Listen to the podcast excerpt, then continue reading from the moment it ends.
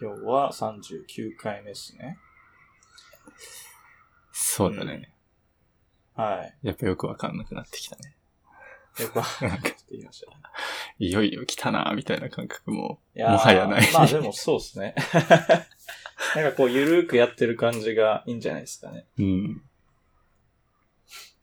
来月で1年だから。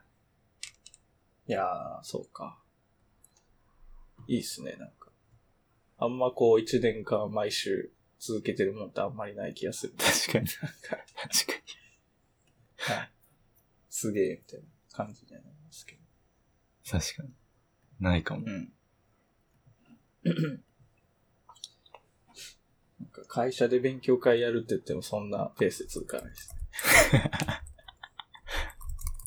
なんか結構用意しなきゃいけないとかなんか、もろもろの負荷があると、どうしてもこれがあるんでちょっと出れます、ああ。あ、ああ、わかる。はい。あるよね。なんか出れない人がちょっとずつ増えてって、そうまあ、パスしましょうか、みたいな。そうですね。そのうち、パスしましょうかって話もなくなって、そういえば最近やってないね。もうあり、あもうあるあるっすね。ある定番流れです。いや、いいですね。なんか、いいペースです。うん。今週ブログもできたし、あ、そうだね。いい感じですね。うん今週はなんか、今週。こまごま、こまごまって感じまあそうですかね。な。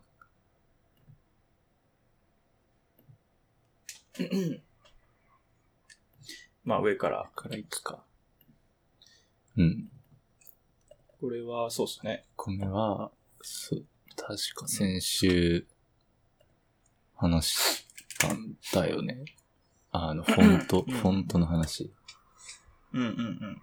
あれあのフォントの話ってどういう話だったっけ？能登を使うといいよみたいなのを言ってる人がいて、か、はいはい。いて、まあいろいろ考え、懸念、懸念というか、はい。まあいろいろ問題もあるんだよみたいなので、はい。いや、そうは言っても、今は気にしなくてもみたいな、まあいろいろ、はい。はいそ。んな盛り上がりがあり、はい。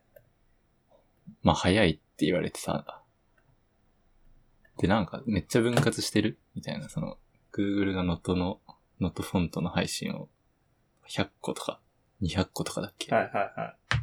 に分割して、こう、パフォーマンスはもうあんま気にしなくていいみたいな。まあ説もあって、はいはい。本当だろうかと思って、まあ長文のサイトを試しに作って、まあ実際に眺めてみたっていう感そうですじのをね。やった。作ってみた。うんうんうん。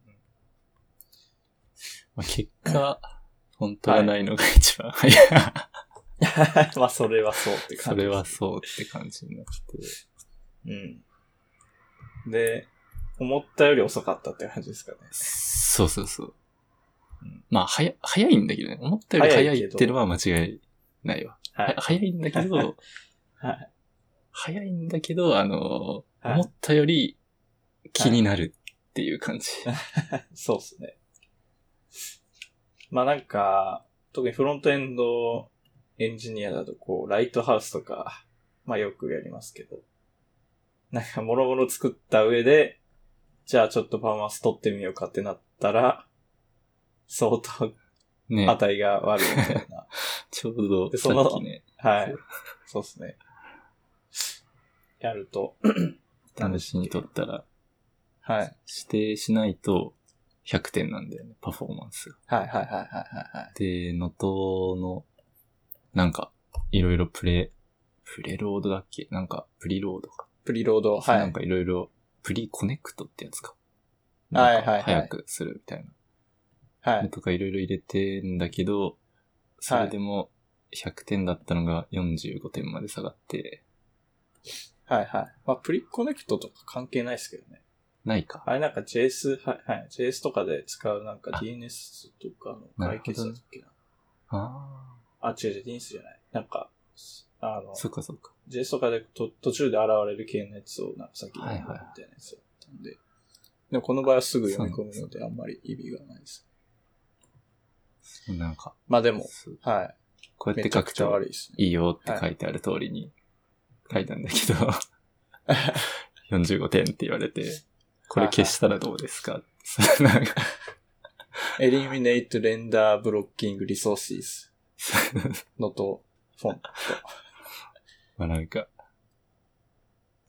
Google のコンテンツでも忖度しない感じはうーん。あるけど。 First Contentful Paint が0.5。まあそのフォント入れない普通の HTML ファイルだと0.5うん。だけど、フォント入れた瞬間に First Contentful Paint が4.1。4秒もかかるんですかこれ。そう、なんかその。 ren der block resource、そいつが3.44秒うん、うんか。かってますよみたいになってるね。これなんかあの、なんかやっぱ設定で直せないんですかね？まあ、てか、これな CSS も全部読み込んでるから。あれな。読み込んでかかったのかなこのパフォーマンス。なんか指標がね、 First Contentful Paint。とりあえず文字出てていいだったらもうちょっと早いんじゃないかなとかは思うけど。うん。 First Contentful Paint と Largest Contentful Paint が、まあ、同じ4.1秒ってなってて。うんうん。フォントは適用されるまで、あれなんかな。 First Contentful Paint が遅れるのかな？うーん。あ、でも render block って言ってる。これ、 font familyー、今、トサンズ JP3 セルフってなってますけど、これ、なんか、ブロックしない系のやつにしたら、なるんですかね。ガチャってなるけど。かななんかそれは、あの、あっちその Google の、えっと、fonts.googleapis.com CSS。その、フォントを配信してる CSS の中に、ディスプレイスワップとか一応書いてある。あああ、そうか。なるほど。スワップは、だからあの、ガチャってな、なるじゃん。はいはいはい。だけど、あ、これが F アウトっていうんですね。かな？フラッシュアンスタイルド。うん、そうそうそ フラッシュオブアンスタイルドテキスト。う。うんうん。大体フォントからブフォントにパッと切り替わることを、まあ、F アウトと言うと。えフォ、フォ、フォウトかな？ー、フォート。それね、わかんない。あと、フォ、フォイトってのもある。なんか、えーインビジブルだったかな。その、フォントが読み込まれるまでテキストを表示しませんとかだと、あー、なるほど。インビジブルとかだった気がする。なるほど。で、これ、スワップがついてるって感じ？そう。クエリパラメータに Google フォンツ読み込む。時に、そうそうそう。クエリでディスプレイスワップっていうのが、まあなんかおすすめですよって書いてあったから。まあじゃあ使おうと思って使って、うん。そうすると、うーんと、その CSS の中身にディスプレイスワップが、まあ多分書き加えられるはいはいはかな。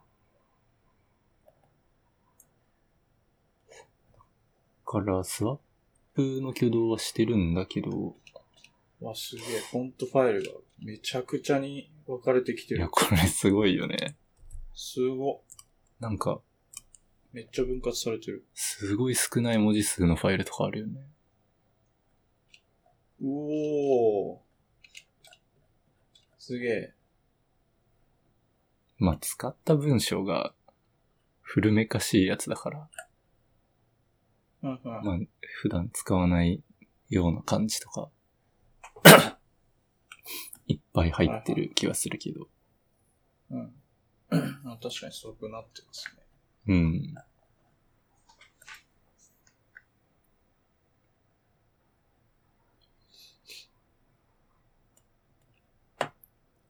そうなんだよね。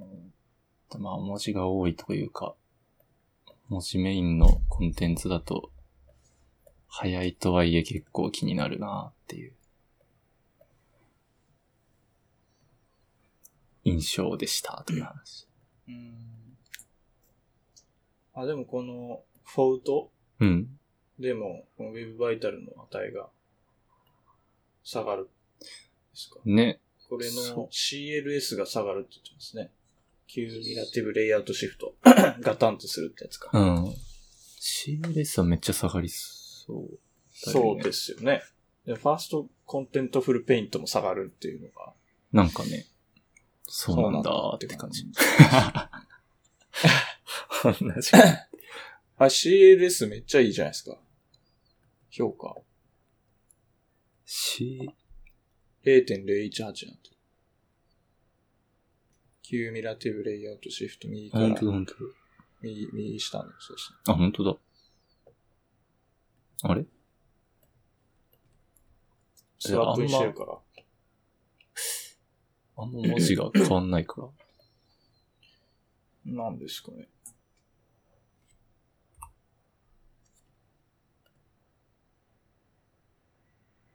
高さどんぐらいなんだろう。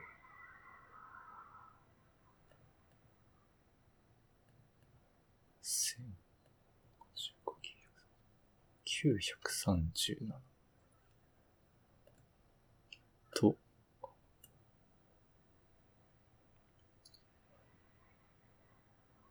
へえ。違うか。あ、確かに、プリコネクト、プリロードの設定が最善手って言ってる部分がありますね。うん。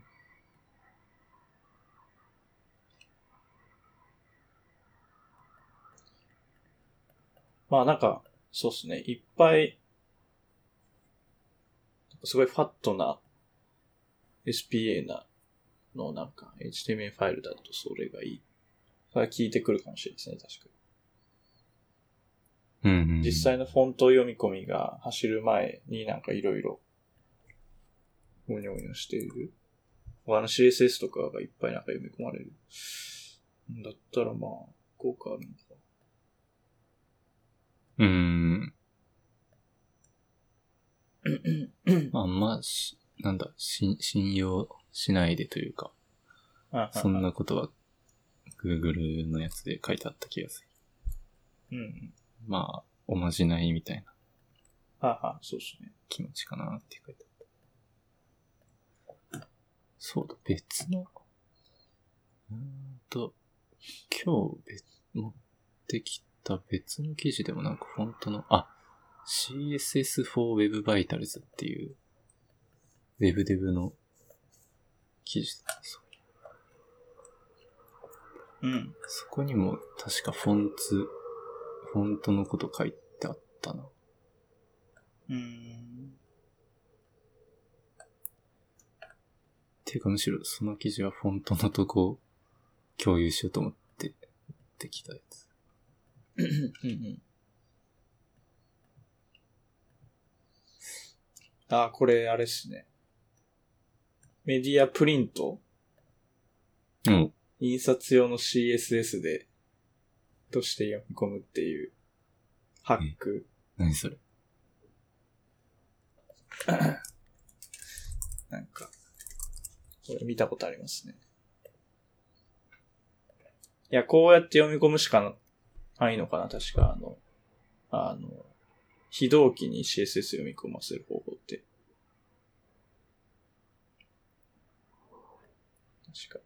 へえ。そうそう。なんか印刷用の CSS として、なんか、記述すると、なんか非同期読み込みができるらしいんですよ。ブロックしない。JS って、なんか async defer ってつけれるじゃないですか。うんうんあの、タグに、スクリプトの、スクリプトソースのあうんうんのタグにつけれて、非同期読み込みできますよね。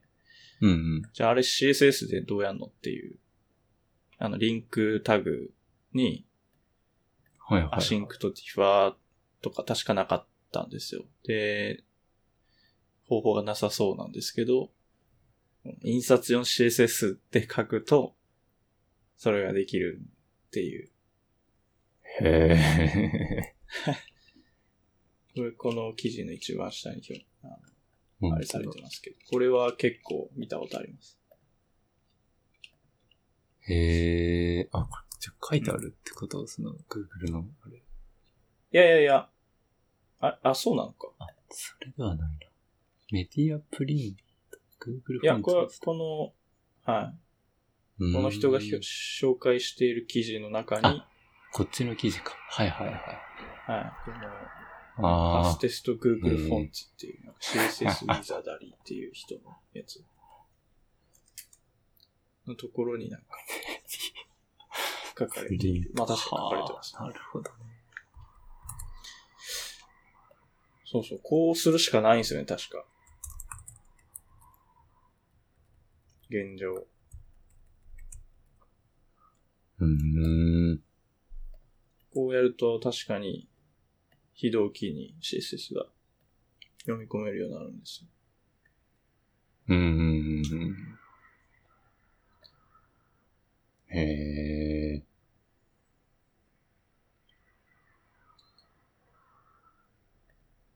へえ、それは知らなかった。うん。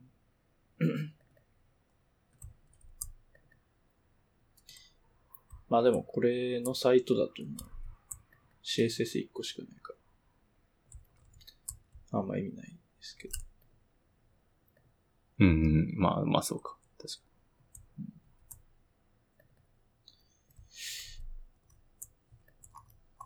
うーん。重いっていうことですね。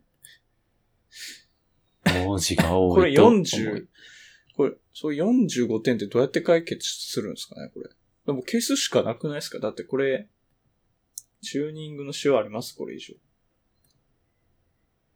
ないよね。消せって言ってるしね。だってスワップも設定してるし、まあ CSS 読み込みこれしかやってないから、非同期とかも聞かなそうだし。何があるんですかね？消す以外なくないですかこれ？もうそういうことなんじゃない？使えないっすね、じゃあ、ウェブフォントは。こんな悪くない この規模では使えないとかなんか、まあ LINE は各自も起きてくださいってことだとは思うけど。はい。もう全然ダメですね。こんなんじゃ。短いとね、でも、文字数少ないと確かに早い。うん。点数あんま下がらない。ああ。ああ。100まがあそう90、です93になる。まあ、それでもなんか、パッて変わるから、上ってなるけど。うん。あ、そういうことか。なんか文字のレンダーにやっぱ時間かかってるってことなのか。なんか読み込みとかそんなかかってないけど、まあ確かに読み込みとかは、150ぐらい ?150 ミリセックぐらいで読み込めてるんで。うん。でも読み込みは、本当の？そう、そうだね。は150、200、そんな感じ。まあ、環境によりますけど、まあだからレンダリングがやっぱ重いんだ。フォントをこう。なんだろう。う、レンダーするのが。読み込むフォントの数が少ないと、なんか50ミリぐらいまで減るん。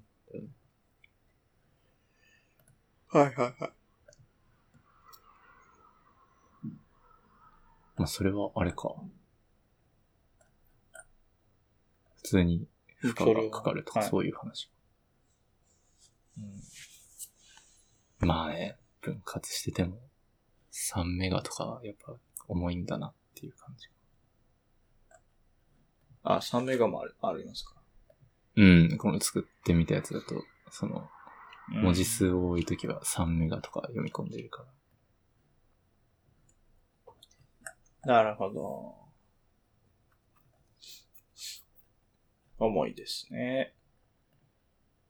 まあ、それはねって感じだよね。うん、3メガはねって。重いな。うん。で、なんか文字数をめっちゃ減らす工夫みたいなので、その、さっき、なんだっけ、クエリにディスプレイスワップって書くと、うん。配信される CSS にそれが追加、追記されるみたいなのがあったんだけど、なんかクエリにテキストっていうフィールドで文字をうん。ボコボコ書いていくと、多分その文字だけのサブセットが取れる。すげえ。ぽい。ええ試してないんだけど、そう、CSS for Web Vitals っていうこの記事のね、なんか、ちなみにみたいな、とこに書いてあって、はいはいはい。to はい only load subset of font from Google Fonts これは add ハテナテキストイコールをつける。えー、でも Google 側のキャッシュが効かなそうだな、それ。ああ。あ、でもす、え、すん？これなんだ？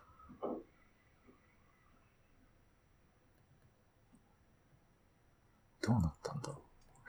じゃあ、このさ、この、はい。これ叩いてみて、この、さっき作ってたサイトのやつに、テキストイコール A ってのを書き足した、CSS のやつなんだけど、はいはい。なんかめっ来ましたちゃスッキリした何かが返ってくる。中にさらに URL が書いてある。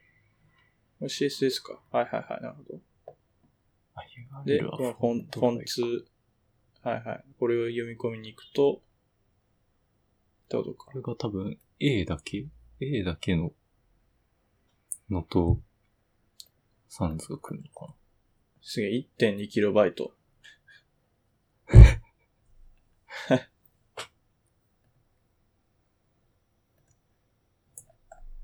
これは、確かに、確かに。。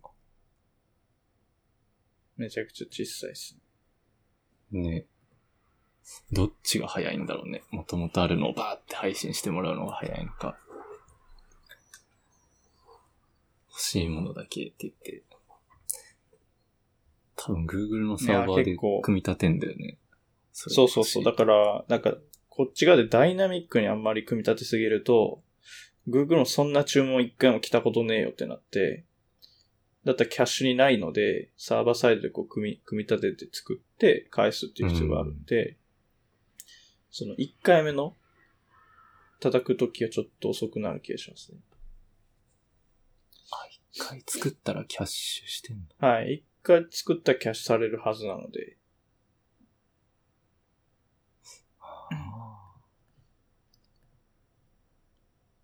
まあ、だからそのためのこのキーですよね。あ、なんか入ってるよね。はいそういうことか。Google、はい、Google フォントのキーが、これがまあなんか、連番かわかんないですけど、うんうんうん。作った順番かわかんないですけど、まあなんか、あるんでしょう。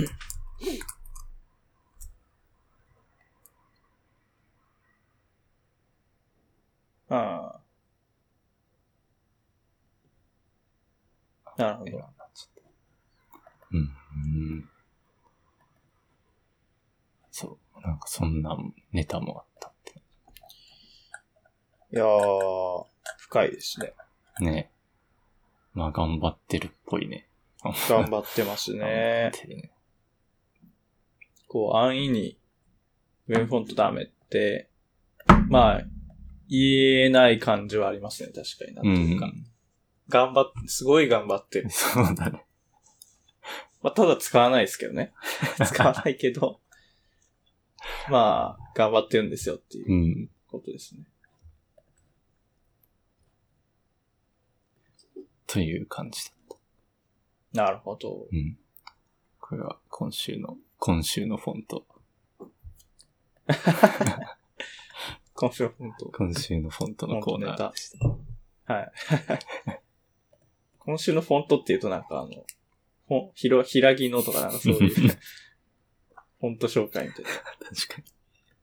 感じかな。なるほど。お、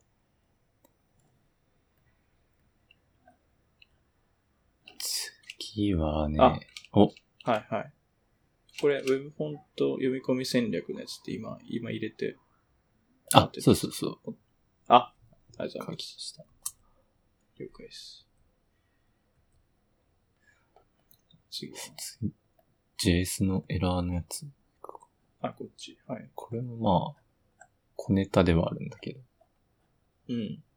あのーキャッチの中のリターンと、ファイナリーは、どっちが先に実行されますか？みたいな。うーん。あ、まあ、この記事自体そういうテーマではないけど、そ中でそんな話が出てて、キャッチの中はいはいはい。のリターンは、ファイナリーが実行された後に実行される？実行されるっていうの、うん、から、この例だと、キャッチでトゥルーを返そうとしてても、ファイナリーでリターンフォルスって書いちゃってたら、うん。まあその関数全体としては必ずフォルスが返っちゃうよ、みたいうーん。な。で、へえ、そうなんだ。まあなんか知らないと、うん知らないとなんかの時に踏ん踏んだらわけわかんなくなりそうだなっていう感じ。まあ、でも、そうなるんじゃないですかね。うーん。だって、これキャッチした後にまたファイナリーも動くんですよね。結局。キャッチリターンって言ってるけど、ファイナリーも絶対動くんですよね。そうそうそうそうそう。ってことは、一番最後のリターンをやっぱ返すしかなくて、キャッチの中でリターンって言ってても、結局ファイナリーも絶対動くんだから、そうそうそう。うんでもそこでリターンってされたら、じゃあどっちを優先するのみたいな話になり、うん。じゃあファイナリーですかねって感じになるんじゃないですか？なんかな。うん。まあ、そうするしかなさそうな気がしますね。なんかだから、やっまぱトライ、はい、トライキャッチファイナリーっていうのは、ファイナリーっていうのはやっぱ、だいぶ特殊感はあるので、あ、そう書いたことはないけど、はいはい。かな。基本的にはない気がする。うんうんうんうん。普通のやっぱ感覚ではないですよね。普通のブロックではない。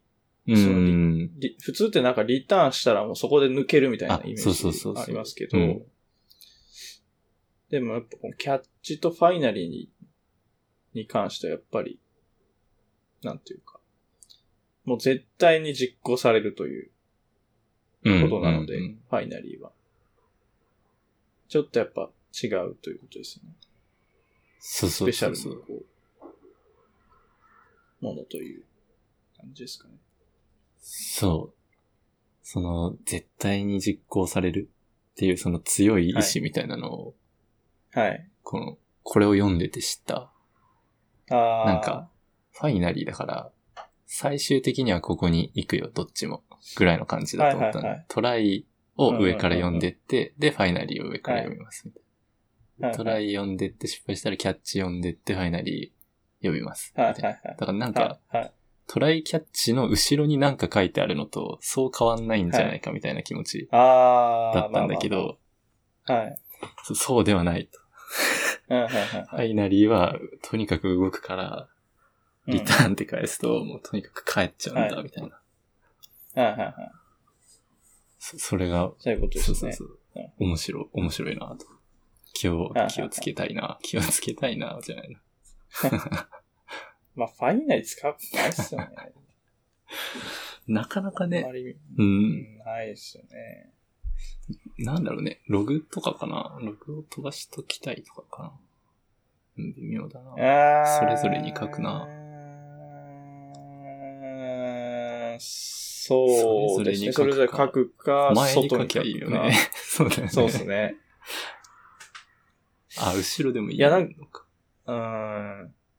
他の方法がある気がするので、大体。うん。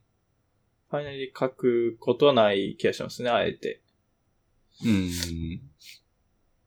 うん。使ったことないですね、僕、ファイナリーは。うん。ないですね。もう多分ないな。ない、ない、ない。うん。だからいらないんじゃないですか。いや、いらない気がしますね。まあね。そんな気がするけど。うん。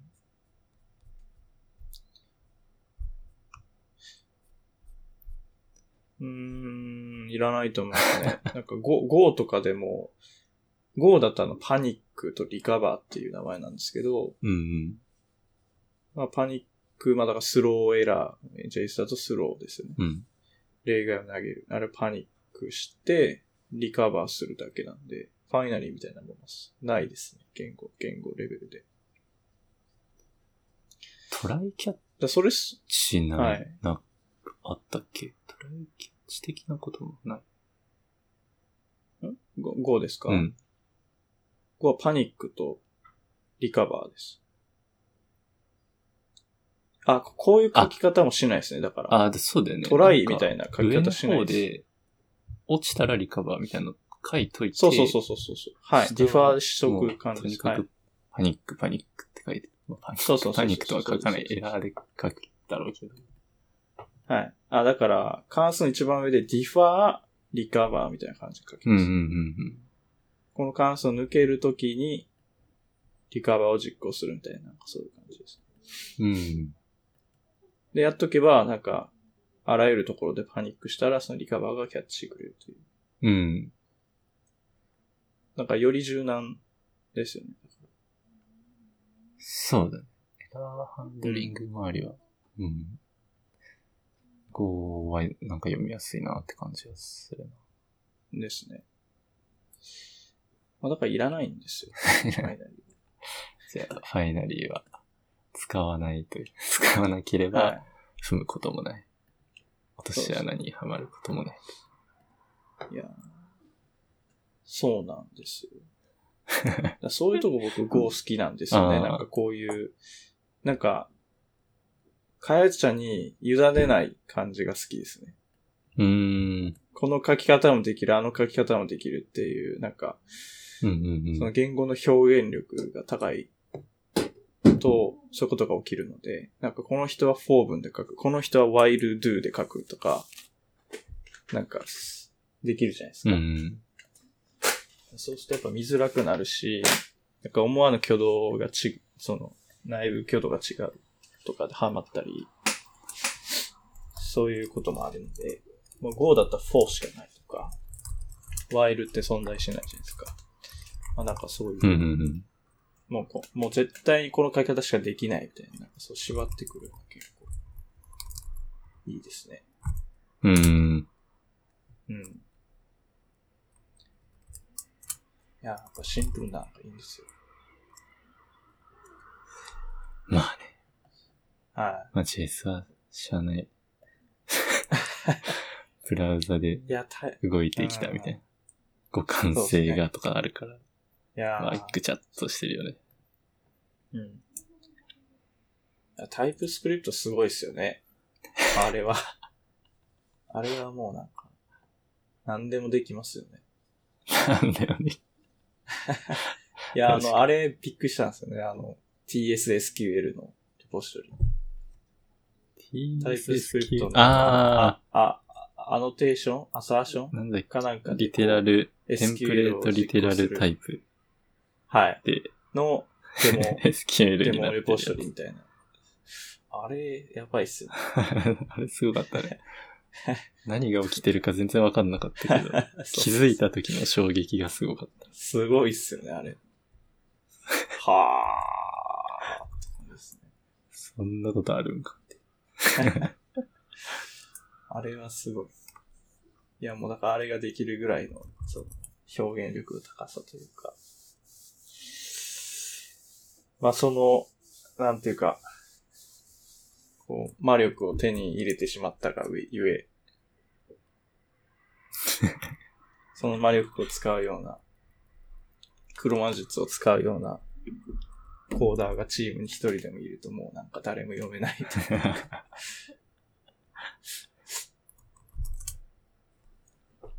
いや、マジでなんか開発、普通の開発レベルであの機能とか使わないでほしいですよね。テ ンプレートリトタイプとか使われるともう、わけわかんなくなる。あ、でもあれを理解してる時点で、なんかそういう使い方しなさそう。そう。まあ、ライブの中でまあ使うぐらいね、なんかね、あれ。はい。どうしても TS イグノアとかしたくないとか、NE 型使いたくないみたいな。いい感じに返したいな。動的に型を作りたい。だったらまあ、うん。用法、容量を守って正しくお使いくださいって感 そうだね。じ。うん。間違いない。いやー、結構いろいろありましたね。JS で、なんか、まあ、多分みんな、なこれは結構有名な話ですけど、あの、うんホイスリング？あの、あ巻き上げ？あ、うんうん。あれは JS で結構なんか、へーとも思いますね。言語仕様でなんか面白いことって言ったら。ああ、あれはなんか、あ、そうなるんだっていう。まあ今あの、バーっていう定義の仕方しないですけど、うん。なんか、ああ、そうなるのね、みたいな。だからその、評価するときと実行するときでこう、まあ違うという。うんうんうん。評価するときとね。ああ、はいはいはい。つまりその、なんていうんですかね。まあまだ、こう変数代入してなくても、あ、なんだっけ？なんか有名な例があった気がする。代入してなくても。ホイスティングか？うんうん。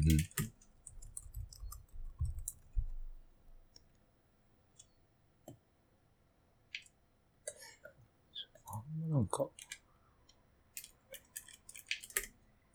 感じたことなかったんだけあ、そうっすか。ど。うん。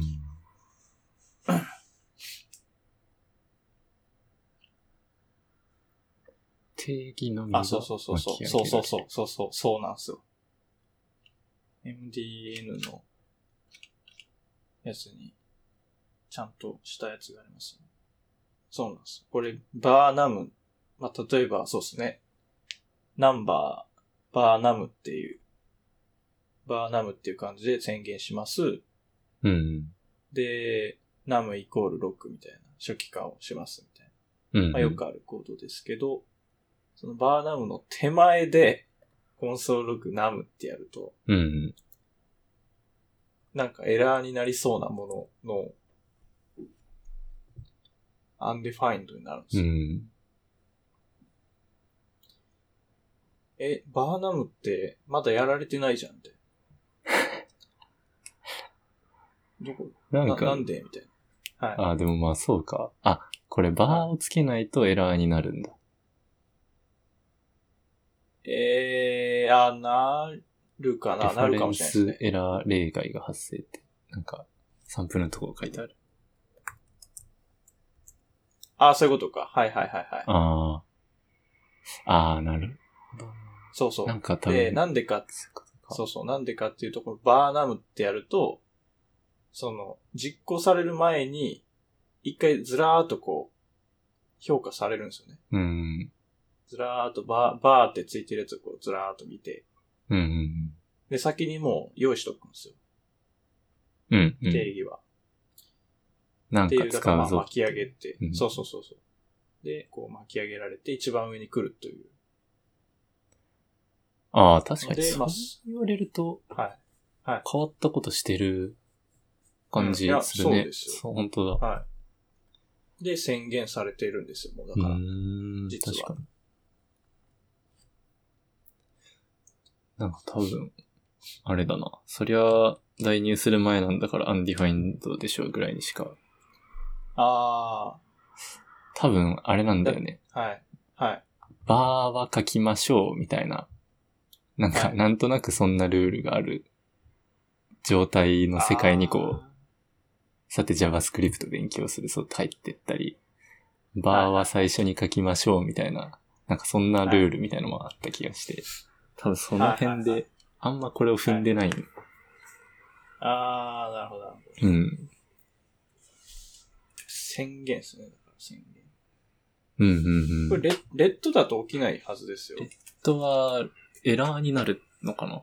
なります、なります。だからもう、だから今はもう、なきものだと思っていいと思いますね。へえ。あー、 let だともうダメなんだ。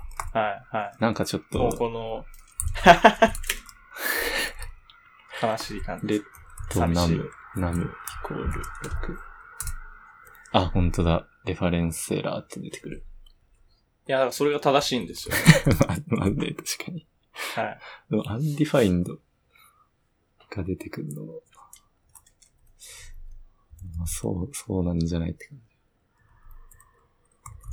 あー。あああれちょっと待って。あ、そうか、バーとかつけないとグローバルに口っていく。そうです、そうです。window ドットですね。そうか、そうか。あ、だから、window ドットナム。ちょっと試しにくいな、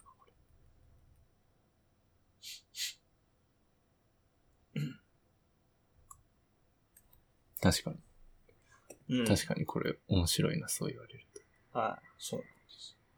情緒。趣深い。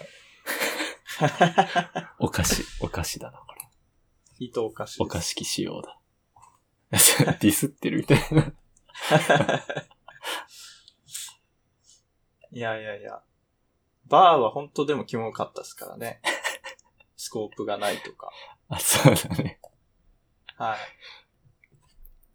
ファンクい。ション。いろいろキモかった。ファンクションとかまあ、そうか、そんな難しいのかと思いながら書いてたな。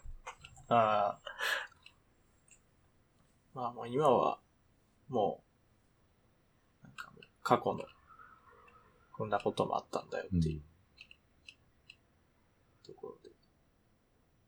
うん。まあこれはそうですね。JS で一番、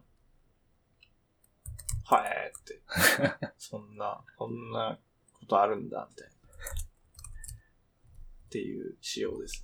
面白仕様。なるほど。うん。うん。エモかった。じゃあ、次行きますか。はいいきますか。次の、これは、何ですか？クイあ、これはもう、はい、かもうみんなクイッククイックって。確かに言ってた。まあ、だから、ずっと前から言われてるやつですね。HTTP さんの基盤となるクイックプロトコルの標準化プロセスが完了。うーん。うん。うーん。まあ、それ以上でも以下でもないんですけど。うんうんうん。UDP、TCP はがいあそうでそうです、そうです。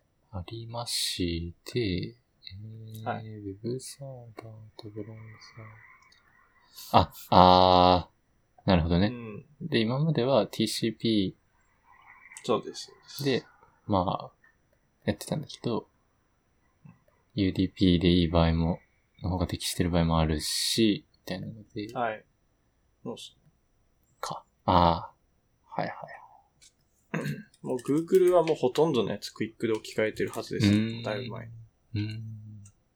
で、でも数パーセントぐらい早くなってて、え全部のサービスが。2%だっけなんか、忘れた。うーん。YouTube とかも最近クイックになったかな？あれ違うっけ？結構前かなもう、忘れちゃったけうんうんうん。なるほど。そっか、それが標準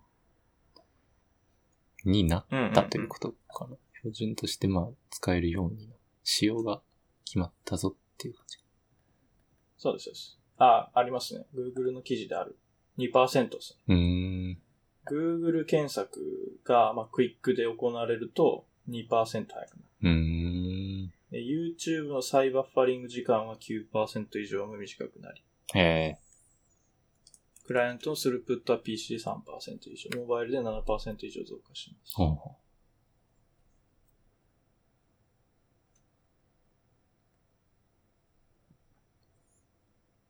うーん。そうですね。なるほど。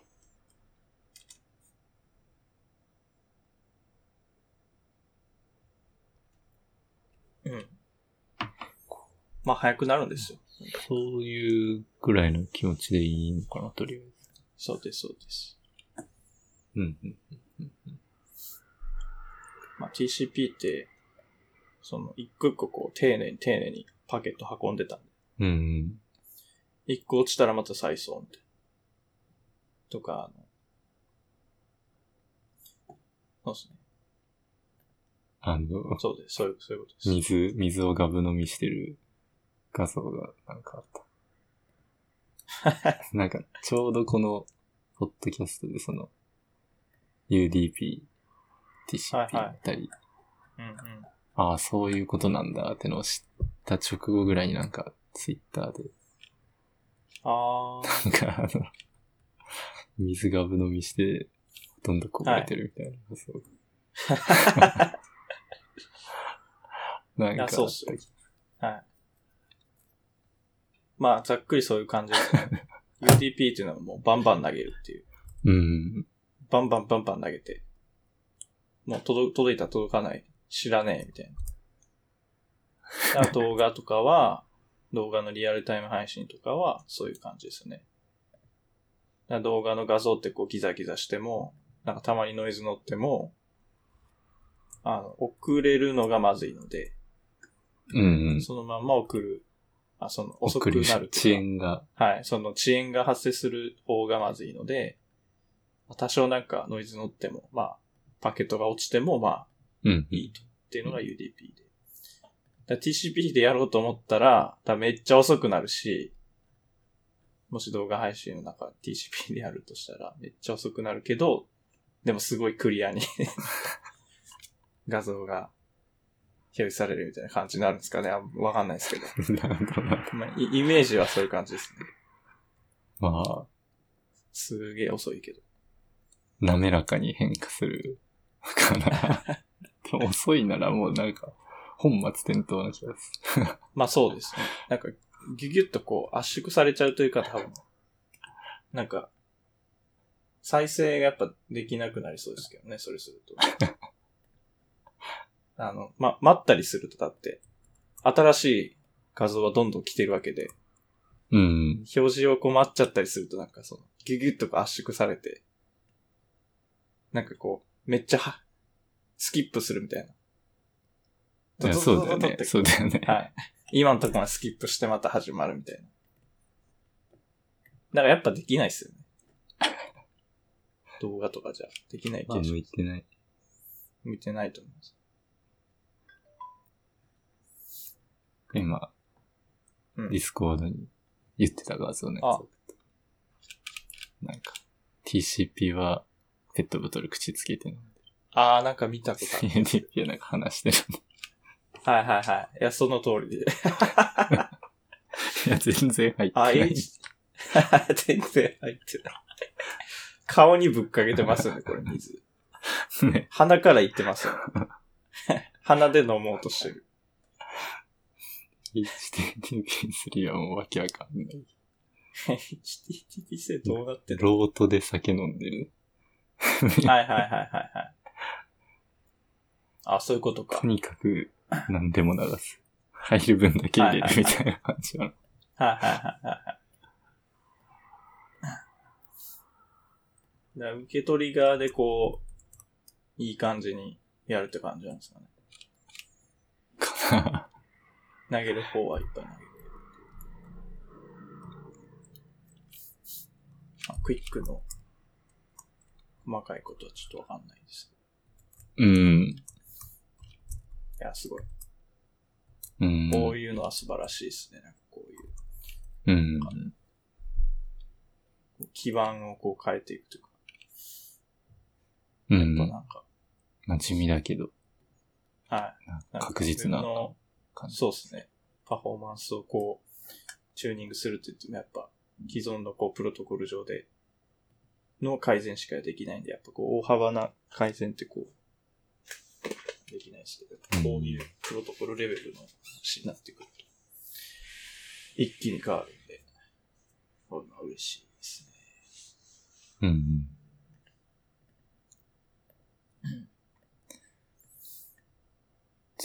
あ、これ、いやーはい。クロームディベロッパーか。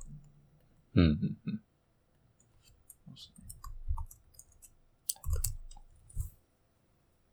お、ありがとうで、次のは、これなんだっけな ?CSS in JS。なんだっけな？あー、あ、これも、そんな話すことないわ。な、ないんだけど、CSS in JS のライブラリ比較してみた、みたいな記事か。はいはいはい。で、いや、なんか、あ、そ、そんなにいっぱいあるんだね、みたいな。ののがまあ、一番個人的に面白かっああ。いや、CSS in JS は結局ど、どれ使えばいいんですかね？これ、あんまりまだた。ね。自分の中でも答えがないんです。ネあ、でもクストこれ一番、しそうまと。めてくれてるんです。まあでも、まとめもなんかね、なんだろうな。まあ、え選びましょうって感じだった気がするけど。あリアクトは特に多いんだって、なんか、 React じゃない場合は使えるものを使うしかないみたいな現実があ。あるらしいんだけど、 React はまあ特に多くて。でまあ、悩むかもしれん。で、まあ SSR どうですかとか、まあ、今の、その、素の CSS うん。をそのまんまの形で、まあコピペとかで移行できるかどうか。うんなんかあの、オブジェクトで書くやつだと、なんだ、キャメルケースにしなきゃいけないとか。いやー、そうまあですね。あったり。それが必要か、まあやんなくてもいける方法があるやつもあったりとか。はい。ああとなんだっけな。でもそんなだったかな。まあテイルウィンド系のあの、まあユーティリティベースのやつも選択肢として紹介はされてた気がする。され、うん、され。アトミック CSS っていうグループでタキオンとテイルウィンドAtomic CSS。っていうみたいだね。その、なんだ、 utility first 的なやつ。うーん。ああ、そういうことか。うん。原子。しああ、なるほど。はい。なるほど。まあ、これはいっぱいあるんだねって感じ。うーん。な、何がいいんですか？ React だったら。 React だとわかんないな。あのね、 Next をはいはい。使ってるから、はい。なんかそのまんま、あの、 Vercel が作ってるスタイルド JSX ってやつが、まあ、そのまんま使えるし、ああ、スタイルドのやつなんですね。そうそう。ただ CSS を本当に書くだけみたいな気持ち。タグで JS の中に書くやつですうね。ん。それで、今んとこ困ってないなーって感じだけど。うん。あれ ?CSS ファイルとして書き出す、書き出すっていうか、別に分けることもできるんですか？スタイルと。スタイルド JSX JSX ではなくなるのかな、うんでもなんか、CSS モジュールとか。うん。CSS モジュールのサポートはあった気がするけど。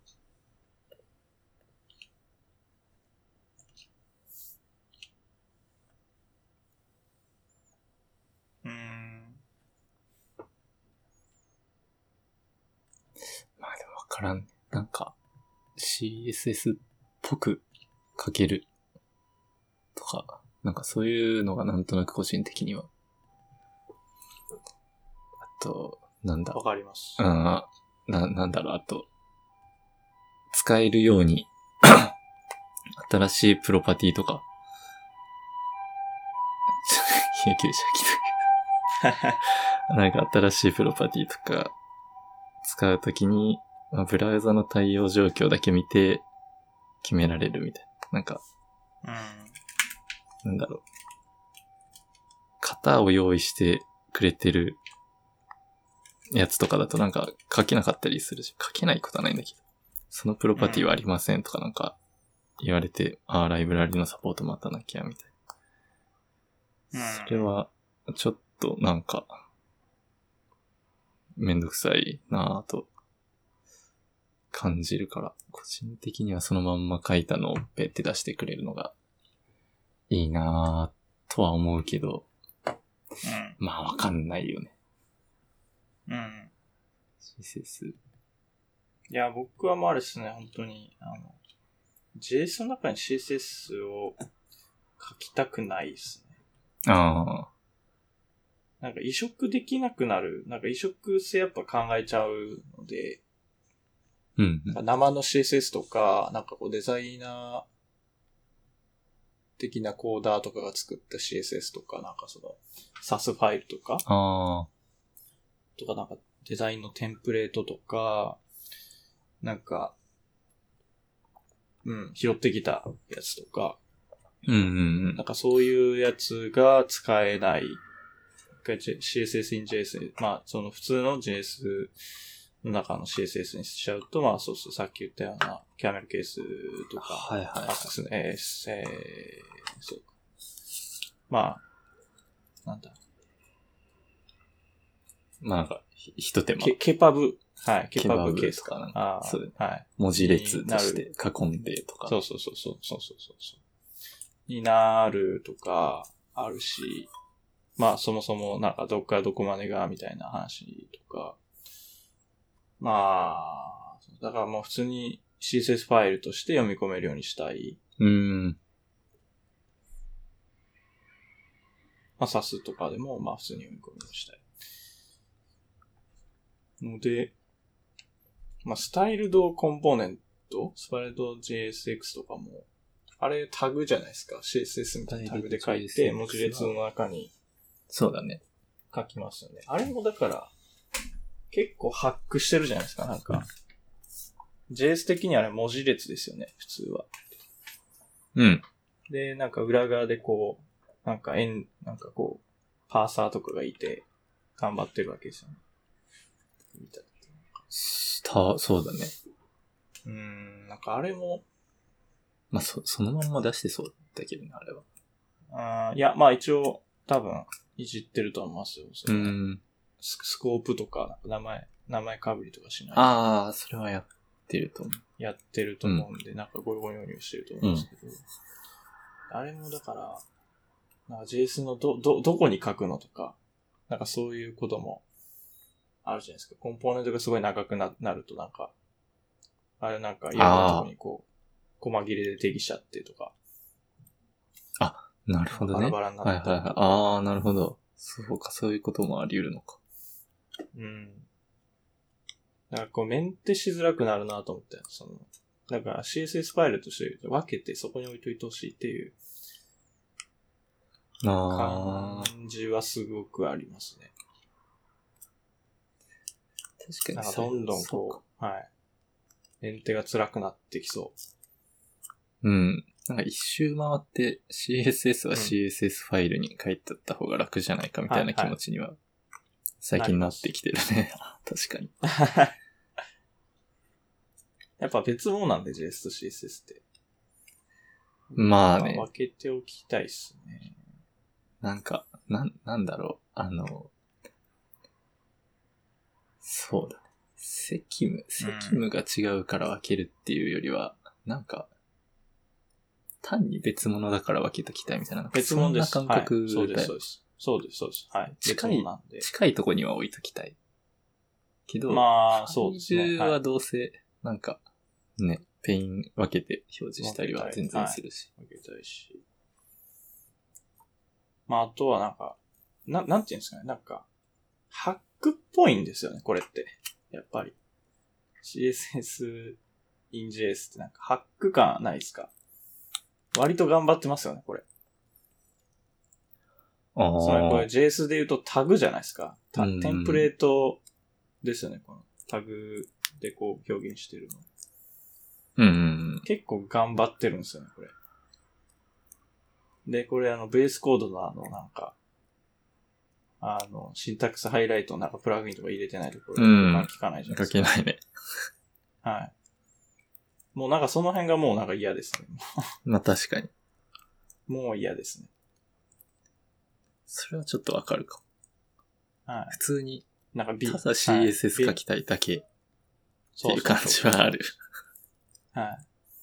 なんか、あの、使ってるエディターとかが違うとなんか、あ、ここのシンタックスハイライトの中やつプラグイン入れてねとか、そういうはいはいはいはい。話しなきゃいけなかったりとか。なんか、ビビームにはこのプラグインありませんみたいな。辛いですとか、なんか言われたらもうちょっとどうしようもないとか。確かうんもうなんか、うん。ちょっと、うってなりますね、この。に。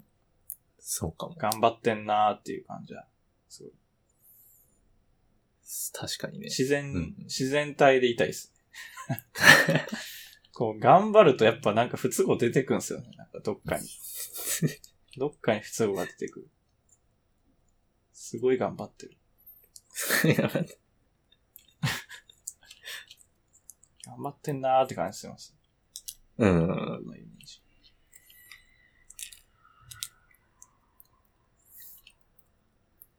確かもうちょっと、はい、自然でいきたいですね。に。まな結局、だからゆ揺れ戻し来ると思いますよ、CSS の方に。あ、頑張ったけどやっぱどこまで、どこまで行く？グローバルまではいかないよね。いや、普通にだから、はい。コンポーネント思考、ウェブコンポーネント思考なのはで、そうだと。まあ CSS をはい。書いて、ファイル。そこに入る。そうです、そうです。ああ。うん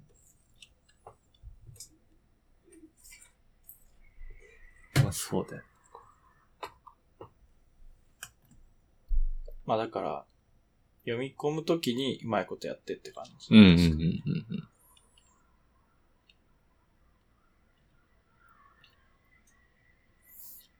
あまあ CSS モジュールの方がまだマシかなって感じですけどね。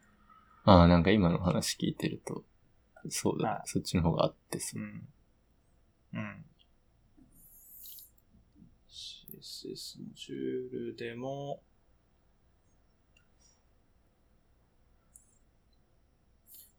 まあそうですね。まあまだマシかなって感じですね。うーん。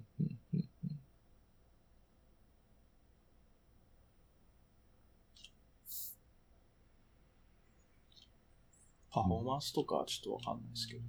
そう。うん。なんかうん、なんか課題感あるみたいなの、なんか見たことある気がするけど。うーん、まあでもこれ、結局同じだからなんか頑張れそうですけどね、裏側で。なんか、な、何がそ、そう、そういう差を生むのかがわかんないです。ああ。まあ、確かにね。何なんですかね。一うん。中回で JS になるだろうしな。うん。結局読み込むんだから、な、何が違うのかわかんないですよ。実装、内部実装が違うだけで、ちゃんとやればなんだろうね。問題ない。なんかそこは、あの、ライブラリー開発者が頑張ってほしいっていう感じですけどね。うんうんうん。そんな差、差を生むような気も、もうわかんないです。な、何がそんな差。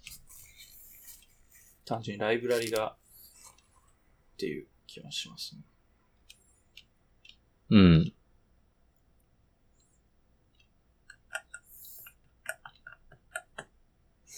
ああ。思いのほかいろいろ話せたな、これ。いやー、うーん。まあ、でも結構、なんていうか、まあ、今そんな、あれですけど、まあ、ホホットのトピックでは、ある、ありますよね、CSS の話。まあ、みんな、悩む、とこです。確か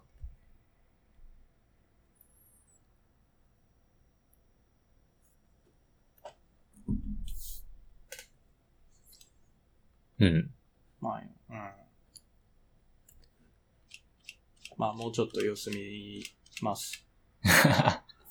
うん。CS、はい、CSS モジュール、今使っ、今最近のやつは使ってますけど、ああ。まあ、うん、良さそうですね。悪くないです。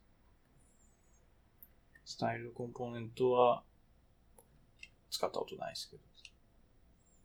うんパッと見でちょっと、あんまり。スタイルドコンポーネント、そうだよね。パッと見、うんなんか上、上って感じ。うんですね。テールウィンドウも上って感じですね。テールウィンドウのやついくか。テールウィンド。これは、まあすごい、2R。さらっと、うんうん。さらっとって感じですね、これは。あんまり深い話はなかったですけど。とリニューアルして、まあだから実際こういうところが、まあ出てきたんだなっていうはあはあは感じですね。まあやってみ、やってみたの公式。面はい公式っていうか、まあ、き企業公式。うんうんうん。うんうんうん。デフォルトのユーティリティだけでは細かいデザイン再現はできない。まあ結局そうまあなんですよ、ね。それはそまあだからいろいろ結局いじることにはなると。う。うん。まあ、慣れも必要。うんうん。子孫セレクタによる制御が難しい。ああ。うん。アフター、ビフォーが使えない。あー。なるほどって感じ。あ、ビフォーとアフターってないんですか？あ、そうか。なんかないって書いてあるね。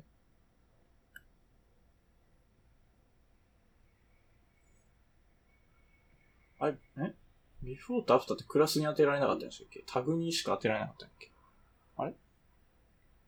あ、クラスにあ、今当てれましたっけ？クラスに？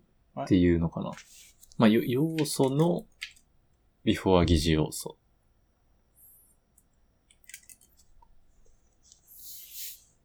要素。あなんでないんですか？テイルウィンドウがまあ用意してないんじゃない？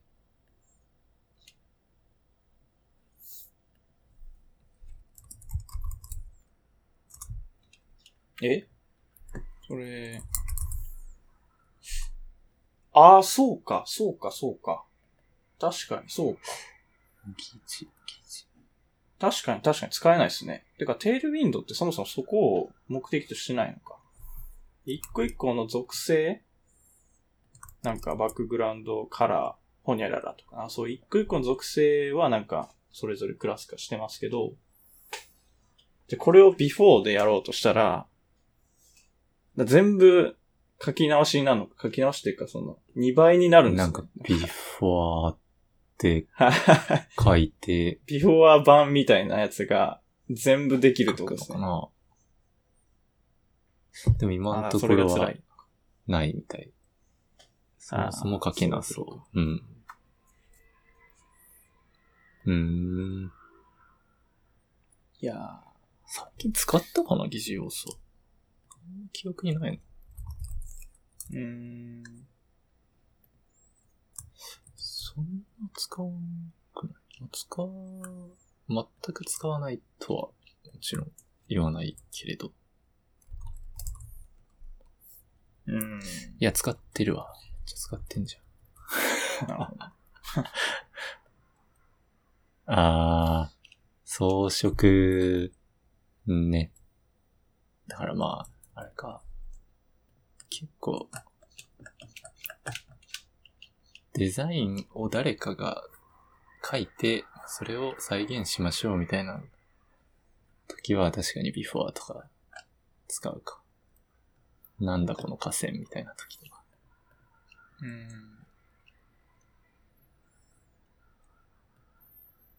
うんうん。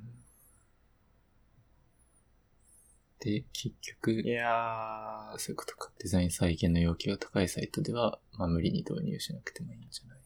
か。そうですね。アプリケーション、まあ管理画面みたいなものだったら、まあ、ありかもしれない。うん。うん。試験フェーズで。まあ、なんか、出来合いのうんものだけでいい。その、あんまりこう、厳密に。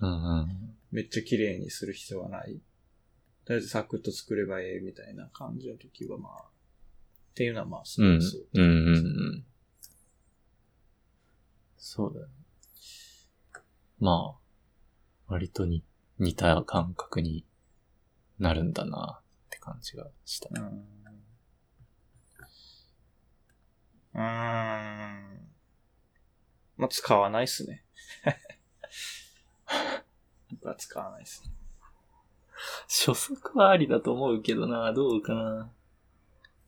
補足？一番最初は、あーもうなんか、最初の最初の、プロトタイプ版みたいな。ああ。まあそうっすね。テールウィンドウ慣れてれば、ありかなって感じうーん、です。まあそう、そうか。ちょっと調べながらやるってなるとちょっと微妙なんで。ああ、まあ確かに。そう、調べるのあれめっちゃめんどくさいんだよな。めんどくさい。これを書きたいんだけど、テールウィンドでは、みたいな。いや、そうっすね。でも結構あの、あれっすね。あの、Chrome のあの、いあの、デブツールのうん。ところでもう、インブラウザデザインというかなんか、やっちゃうので、ああ。なんかそれぐらいのやつだったら。で、それでなんか、ゴニョゴニョっていじって、やったり。なるほどね。まあ、それには向いてなさそう。うん。それできないもんね。まあ、クラスのアトリビュートをなんかいじってやるって感じなのあで、ちょっと文字列をいじることになるんで、ちょっと、キモいですね。確かに。その色のパターン、そのトークンって言われるところ、はい色のパターンとか余白のパターンとか、スペーシングか。はいはいはいはい。なんかああいうのが、サイズとかが、まあまあ、パターンが、なんだろう。まあ少なすぎず、まあまあ用意されていて、でもな、なんとなく調和が取れる感じのものが用意されてるみたいな。そこうはん。ありがたいなという感じがしてるけど。なるほどな。うん。ああ確かにフロントをこうがっつりやる人でこう、もうたくさんフロントのものを作るような人には確かになんか便利な道具になる、なり得る感じはありますね。うん。まあでも、そう、うん運用、ちょっとでも寿命が長くなることが分かったら、まあ剥がしていった方がいいんだろうなって気は。うん。このテールウィンドのビフォーアフターのとこ、ビフォアが、なんか同じタイプしてるんだけど、コピペかなビフレビフレって書いてある。マジですか。いや、いいんだけどね、全然。伝わるし。ああ、まあ、テールウィンドそんな感じ。あーテールウィンドのクラスからなんか CSS を作る君みたいなのがあいたらゆ許せますかね。だそれがレスとかになるのか、結局。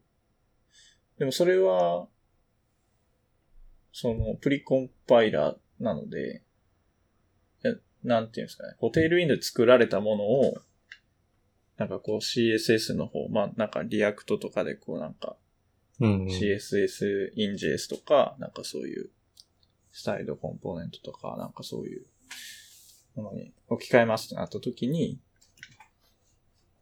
あの、移行が簡単にできるような、なんか変換君みたいなのがあればまあいいですけど。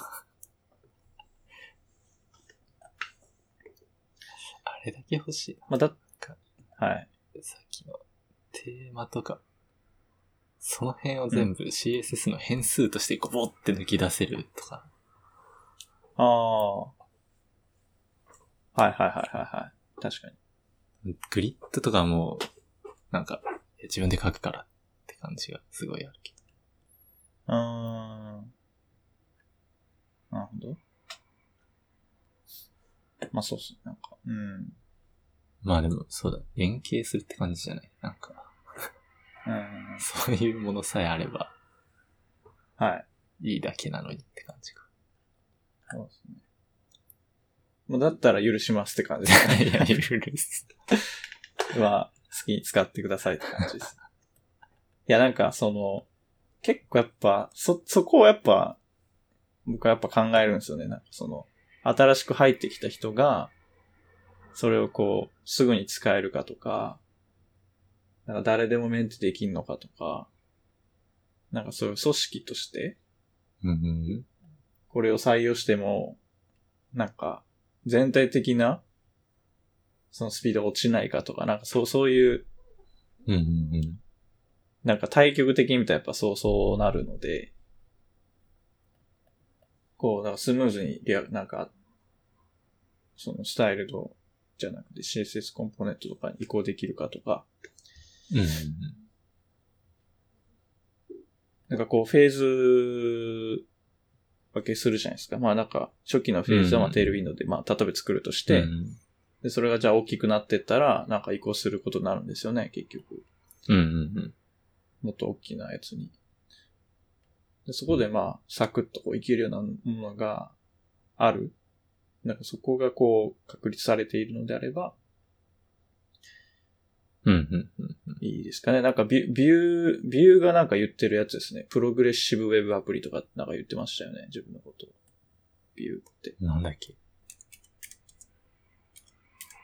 なんかあったかもね。一部だけやれますみたいなやつ。いや、なんか、その、なんていうんですかね、こう、もう最初はすごい簡単にできて、で、それがこう、どんどんどんどんスケールしていくんだよ、みたいな。あ、じゃじゃじゃプププログレッシブウェブアプリじゃない？な、なんだっけ？それ PWA です。そうだね。じゃじゃ、違う違う違う違う違う。な、なんだっけ？あれ？プレ、プログレッシブフレームワークか。あ、そう、プログレッシブ JavaScript フレームワーク。あいや、プログレッシブフレームワークです。Vue.js の、このトップの。えーあ、本当だ。ああ。ええあんま、ちゃんと考えたことなかったけど。確かに書いてある。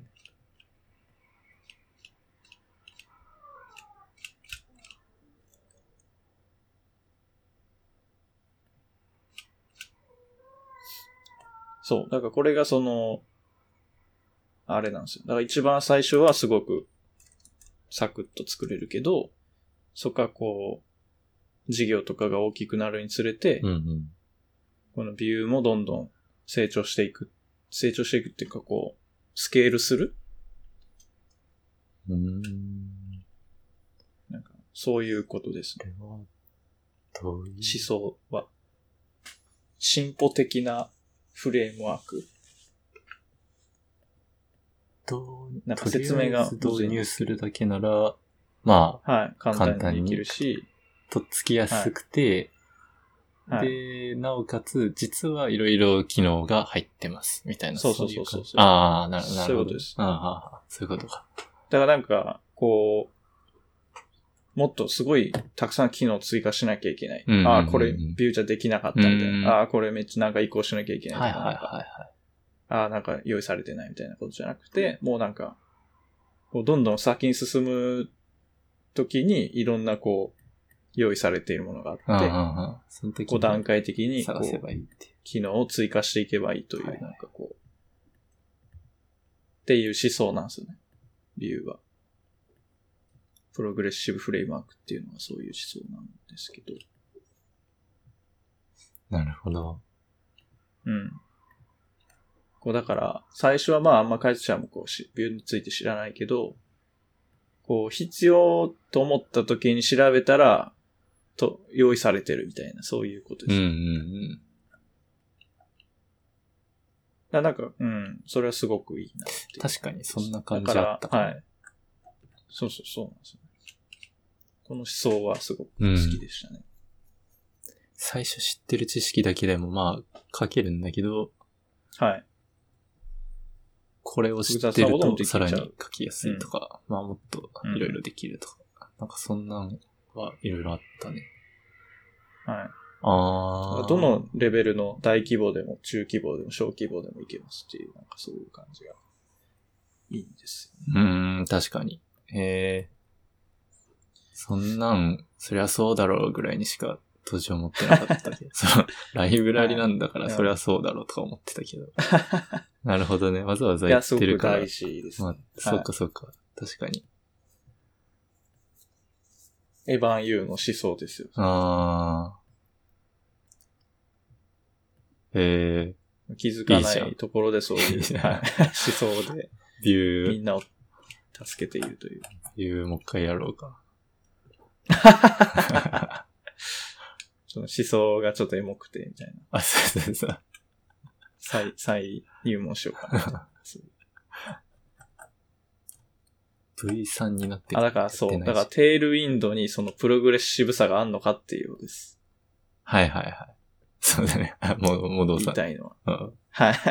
プログレッシブではないんじゃないかという、その、なさそう。うん。その先がないんじゃないか。なんかまあ、その、 Tailwind がそれをする必要はないんですけど、その先のなんかパスを用意しといてほしいという感じですね。うん。次なんか React を乗り換えるときのパスとか。なんかそういうのがあるんだったら別に自由に使ってくださいって感じですね。なるほどね。はい。まあなんか、そうだよね。うん。うん。まあだから、そう。そうなんかテイルウィンドとか、結構こう、はいあ諦め、諦め系な感じがするから。なんかす、するよね。諦め系なんだろ楽う。したいい？や、CSS をこうセマンティックに書いていくとか、無理だったっしょ、みたいな。なるほど。ペタペタ書いていけばできるんだし、そっちの方が気持ちよくない？みたいな、なんかそうそういう、かああ、なるほど。なるほど。なるほど。なるほど。らなんか、あんまり、深く考えてる。そうそう。とりあえずこっちの方が楽、みたいな、そんなんが強いまあまあまあ、のかもなそうっすねという感じはした。まあそれはそうですね。まあだからもうちょっとちょっと様子見たいですかね。はい。まあすごい早い。もっとすごい早いってもうみんな CSS 書かなくなったとか、まあそんな世界は絶対来ないですけど、まあ、とか、もうなんかいろんなコミュニティがすぐ活発化なって、いろんなところが Tailwind 採用して、なんかこう、なんかいろんな、こう、マイグレーションというかその、いろんなツールうん。が融通利くようになってきたとか。とかまあ、あの、 React で今メインストリームのやつうんたちのところにこう、頭角を表してくるようになったら、まあ、ありかなってうん感。じですかね。まあ、 React でやるってなったらやっぱ Tailwind 使うってあんまならないので、今んとこやっぱ CSS モジュールとかそそっちに行っちゃうので、まあ、 Tailwind 使う人もいるんでしょうけど。うんうんうん。まあその辺とかに出てきたら、他の競合たちをこう、倒してくれるんだったら、まあありかなって感じですかね。力を、力を示せ。力を示せ。潜在的なパワーを見せてくれって感じです。なるほど。うんまだ、まだかなって感じうです。ん。まだキャズ、キャズムを超えていないというか、ブレイクスルーしてないですよね。うん、うん、うん。っていうなんか僕の中のイメージはあります。うん。なるほど。はい。最後。ボイラープレートこれはね、あの、そうそう。二つ？あと二つ、まあ、ツイッターの投稿を貼ってるんで。スはいはいはいマッシングマガジンっていう、なんだろうな。うんまあ、フロント、UI っぽい話とかが、の、な、な、まあ、マガジンうん。いろんな人が書いてる、投稿できるブログみたいなのあんだけど、うん。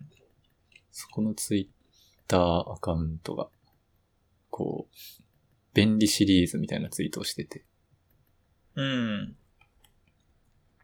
ボイラープレート。確かに。そう、HTML のうん。ボイラープレートとして、まあ、まあモ、モダンなというか、うん。やつ、これ、いいんじゃないみたいなのとかがあったりとか、うんうんうんまあ、モダン CSS リセットとかは、ああ、助かるかもと思ったり、ああ、なるほど。リセットかリ。セット、まあなんか、あんま考えずに使い慣れたリセットをとりあえず入れたりするけど、まあ、まあね、なんでもいいっちゃなんでもいいから、モダンって言ってるやつでもいいかな、ぐらい。で、なんかこれは、その説明がそれぞれ書いてあって、はいはい。モダンって言ってもあれか、2019年。そうですね。まあでもアップデート、去年の11月6日にアップデートされてます。うん。あ、本当だ、本当だ。まあ、そうそう。あ、すごいな、これ。へえ。翻訳、うん翻訳してないのに、コリスってカタカナで書いてある。あへあ えコリス。出たコリス。フォント剥がしてほしい。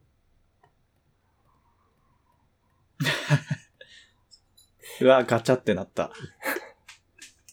CLS 起きてる。あとは、まあ、ファビコンのボイラープレートとか、まあ、すごいちっちゃいんだけど、うんうんファビコンだとマニフェストかな？うん。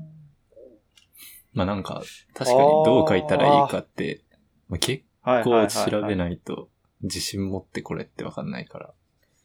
うん。確かにマニフェストそうっすね。うん。書きますね。まあこのパターンあればいいみたいなのが書いてあったりとか。うん。で、まあなんか、なんだろう。今度書くとき思い出せたらいいなと思ってるって感じ。のやつと。あれ？これ、うんアイコン、ファビコンとアイコン、SVG2 つ指定できるんですか？これ。これなんかそういうことなんじゃない？SVG、XML。は ?SVG がいけるやつだったらそっちみたいなことかな。あ、マジっすか？そんなことあるんだ。なんか、これ知らなかった。ダークモードで背景色をみたいなのあったよね。ほう。あ、あ、てか、これだ。えっと、その同じ、その記事の下の方にあるわ。SVG の中に、スタイルで、プリファーカラースキーマのメディアクエリ書いて、ああ、なんかありましたね。なんかあったね。あったあったあったあったそうするとダークモードでも、まあ見えるって。それのためかな。えー。え、これ、え、ダークモードの時はじゃあ SVG が読み読まれるんですか？なんか多分スタイルが当たって、色が変わったりするんじゃない？え、でも上にファビコン .ico アイコンもありますけど。そっち読み込まれないんですかね？この、なんか4あー分順ってどうなってんだろう？下が勝つのかな？なんかこの書き方だとそう見える。ね。うーん。ほーん。おーんだよね。そうなんですか。最悪一行目書いとけばなんか画像は出るんうんだ。けど。あ、イメージオプティム、僕も使ってましたね、これ。え Mac の、なんか、アプリで、これ入れたら、あの、画像の劣化をせずに、10%ぐらい全部画像のファイルがー、へ圧。できます。なんか無駄なメタ情報とかただ消してくれる系のやつです。うんうんうんうん。もうとりあえずこれ入れてました。変換してうしてました。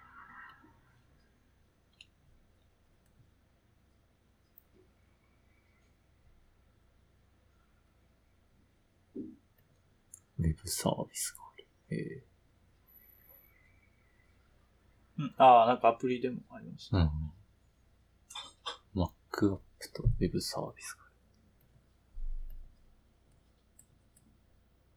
もう Mac じゃなくなったんで、使え、使う。ある。確かに。ウェブ版があるんだったら使おうかな。ウェブ版でもあんま使いたくないですけど、ね、なんとなくね。うん。怖いというか。うん。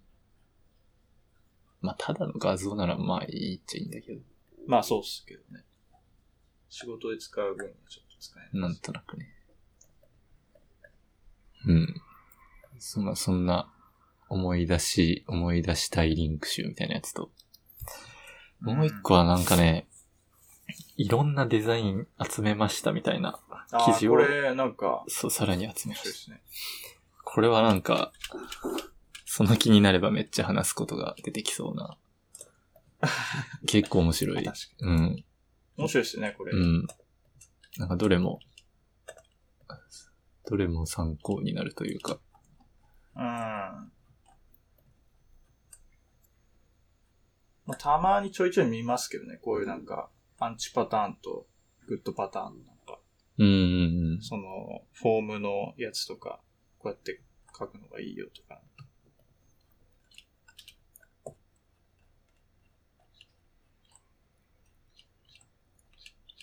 まあ、よく考えれば、まあ、そりゃそうだろうっていう感じは、まあ、するんですけど。まあ、なんか、まあ何も考えずにやっちゃうと、そうっすね。なんか無意識のうちにやっちゃってる可能性もあるんで、うんなんかこういうのでこう再確認するというか。そう。データテーブルのやつとか、あ、面まあなんか、白いですね。うん。まあ、あるあるって感じなんだけど、うんすああ、まあそう、そうだよ。分けるといっぱいあるよな、みたいな。機能、それはいっぱいあるな、とか。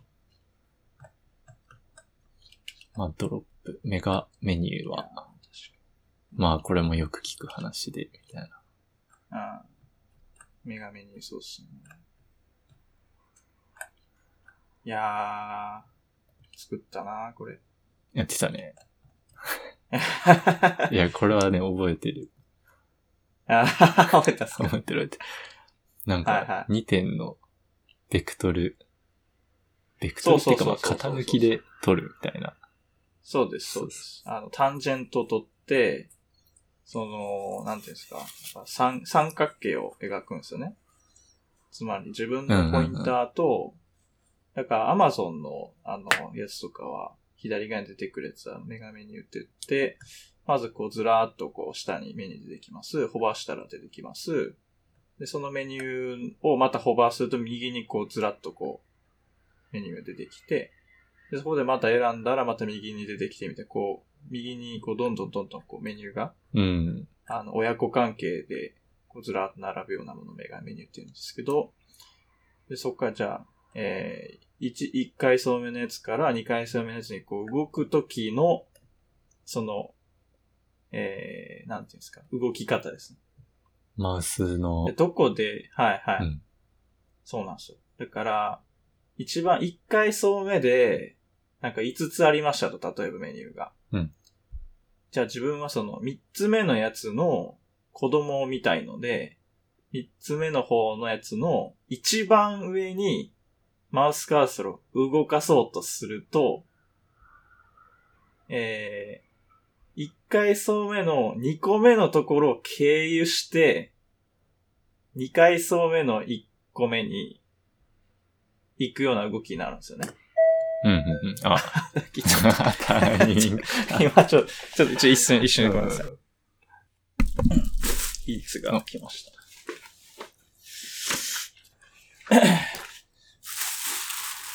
えっと、何の話をしていましたっメガメニューです5個あるメガメニュー。けあ、そうそうそうそうそ3つ目が2つう。目。はい。だからみ、そうそうそうなんですよ。伝わりました？今の話。あどうだろうね。多分。これ、だから、そう、そうなんですよ。ぐなんか、み、み見た、み、画像まあでないとやっぱうん、有名な話まあそうっすね。調べたら出そう。だから、そうっすね。まあだから三つ目に選択して、そっかこう右にひょこっと出てきたら、またメメニューに対してこう、メニューの一番上にこう、ゆーっとそのまま直線で行こうとすると、その、一回層目の、なんか二つ目、一個上のやつとか、にこう、を経由していっちゃうんですよね。だから、普通に実装してると、その二個目のやつのメニューがまた出てきちゃうんですよね。うん。三つ目のやつのメニューが閉じちゃって、二個目のやつの、一個上のメニューの、あの、子供が出てきちゃう、うんうんうん。みたいなことになるんですよ。何も考えずにやると。で、Amazon とかはそこはちゃんとやっていて、そのマウスが、その二階層目の、この四角形、まあ、長方形だとして、その一番左上の点と一番左下の点うん。と自分の今のマウスカーソルのこの三角形の間のマウスの移動であれば閉じないみたいなうん。感じにすれば閉じなくて済むんですよね。うん。それの計算をしてたんですよね。うん。何年前だ？なんかもう、もうめっちゃ前ですね。めっちゃ前だ3年前ぐらいですね。で、そこで、そのあの、ちょうどその時なんか僕あの、 Unity のサンプラーアプリを動かしてたりしてたんで、うん。あ、これなんか、 Unity ってあの、 Vector 2D かな？なんかそういうクラス、便利なクラスがあって、はんはんはん。そのベクトル計算のクラスがあるんですけど、うん。あ、これちょっとひ、なんか、そう引っ張ってこようと思って、J、JS でそうですね、ベクトル計算して、ベク ター 2D、はい。C、C、その C シャープか。あ、えーしえーっと、C シャープですね。C シャープのベクター 2D っていうやつのなんか JS 実装ないかなと思ってググって、であ実装が Gist に落ちてたんで、それをちょっと引っ張ってきて。で、そのクラス使って、その、ベクトルの計算を、まあしたって感じですかね。うん。で、こう、ちゃんとこう、 Unity っぽく、 Unity ってこう、あの、1、1フレームごとにこう関数が実行されるみたいな。感じなんですけど、まあそういう感じで、あの、JS の、あの、 onscrollのイベントで、が、1ピクセル動いたら発火するじゃないですか。で、うん。それごとにこう計算するんですね。今のマウスの位置マとこうウスムーブとかかな。うん。あ、そうそうそう。マウスムーブとかの、あの、イベント取って、い、い1ピク動いたごとにこう計算していくって感じなんですね。ただあれ1ピクごとで計算すると、ピクセルってあのギザギザなので、すごい細かく見ると。うん。だから、あの、すごい拡大してみると、斜めに動いているように見えても、1個上に上がって、1個右に行くみたいな。ああ。か、斜めに行けないじゃないですか、あれって実は。うんうん一個右に行って、一個上に上がるか、一個上に行って、一個右に行くみたいな感じになるんですよね、実は。はいはいはい。そうすると、あの、一個上に行ってしまうとこれ90度上に上がってるんで、うんうん。だから、その、あの、三角の襟に入ってないっていうことになっちゃうんですよ、実は。うん愚直に計算すると。はいはいはいはなんで、その1ピクセルごとで計算するのはやめて、5ピクぐらい動いてから計算するみたいな感じにしてます。い。おー。5ピクぐらい。動けばちゃんとこう斜めに動いているけ、あの、座標がちゃんと出てくるんで、1ピクだとなんか真上にこう移動したみたいな感じになっちゃうんですよね。へーギザギザするからあそんなこともあったのか、あれ。あります、あります。そういう細かな工夫もあります。いや、そうなんです。一番最初なんで、なんで1ピクセルごとで、こう、これちゃんと計算してんのに、なんで外れた判定なんだろうなと思ったら、はいはいはい。あ、そっか、これ、ピクセルってギザギザしてるから、これ、斜めに行ってるように見えても、一回上行って一回右行ってるか一回上行った時に、90度判定になって、あ、そうか、みたいな。なるほど、ね。づいて、はい。5ピクぐらい動けばちゃんと上し、上右、上右、上右って言ってるんで、そうなったらもう、だいたいそこの国って斜めってるんで、まっすぐ上にこうは、まあ、はいこれ。は上に行ってるだろうって感じですね。そういうことです、そういうことです。はい、そういうことです。うーん。っていうので、そうですね、メガメニューのその、ホバー問題は解決したっていうのがあります。ああ、うんうん。だね。割と面白いです。だね。なんか、ライブラリ活かしてなんか、なんか GitHub に上げとこうかな。あと、な、なんだっけ、あれ。イベント、はい、クラスが、なんかイベントの、なんか特別な名前のメソッド持ってると、はいそれイベントリスナーになるんですよ、みたいな。なんかそんなんもあ、使ってたよね。そうそうそうそう。ハン、えっと、ハンドラ、なんだっけ？ハンドラーかな？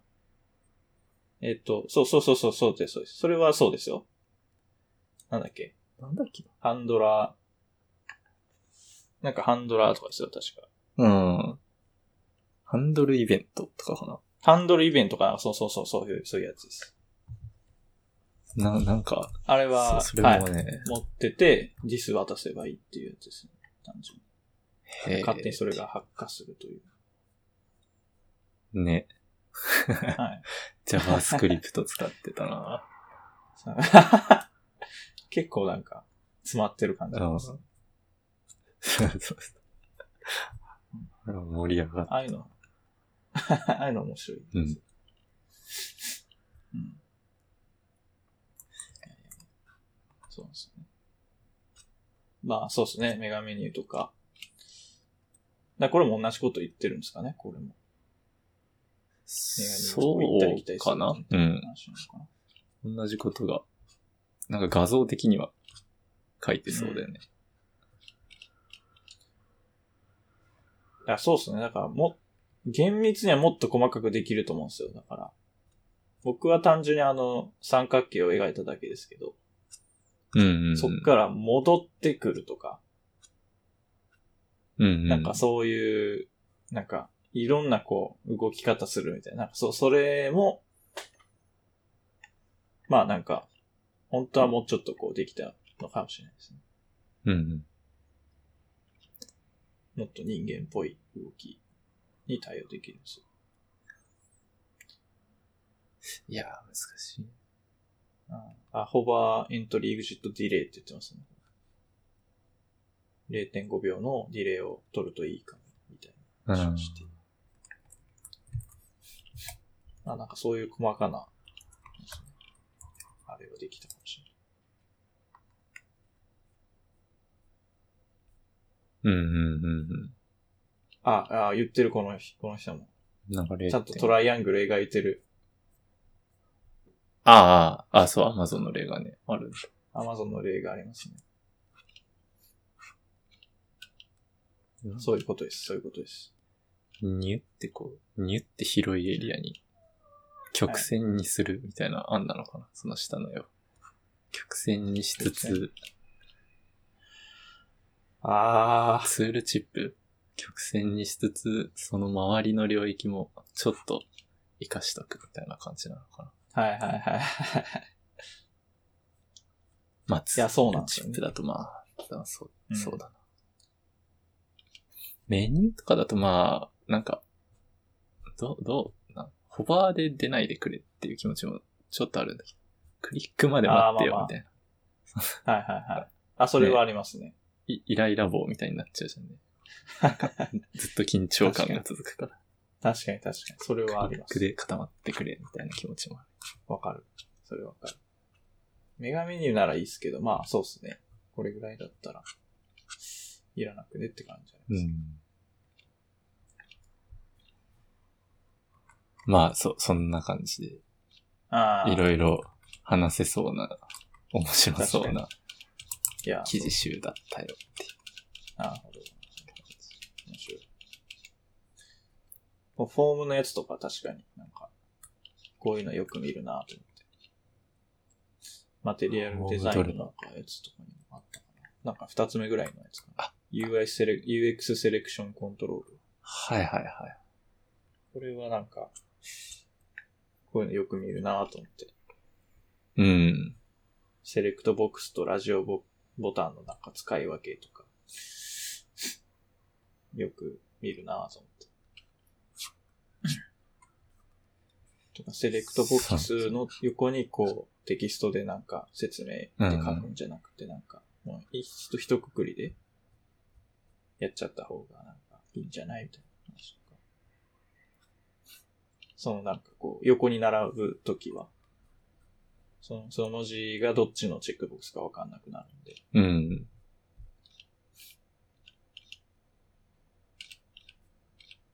まあまあ、そうだよなって感じですけど。ああ、まあ、まあね。まあね。うん。まあそうなんだそれはそうけどね。ああ、でもて、丁寧だよ。うん。て見やすいし、うん。いいですね。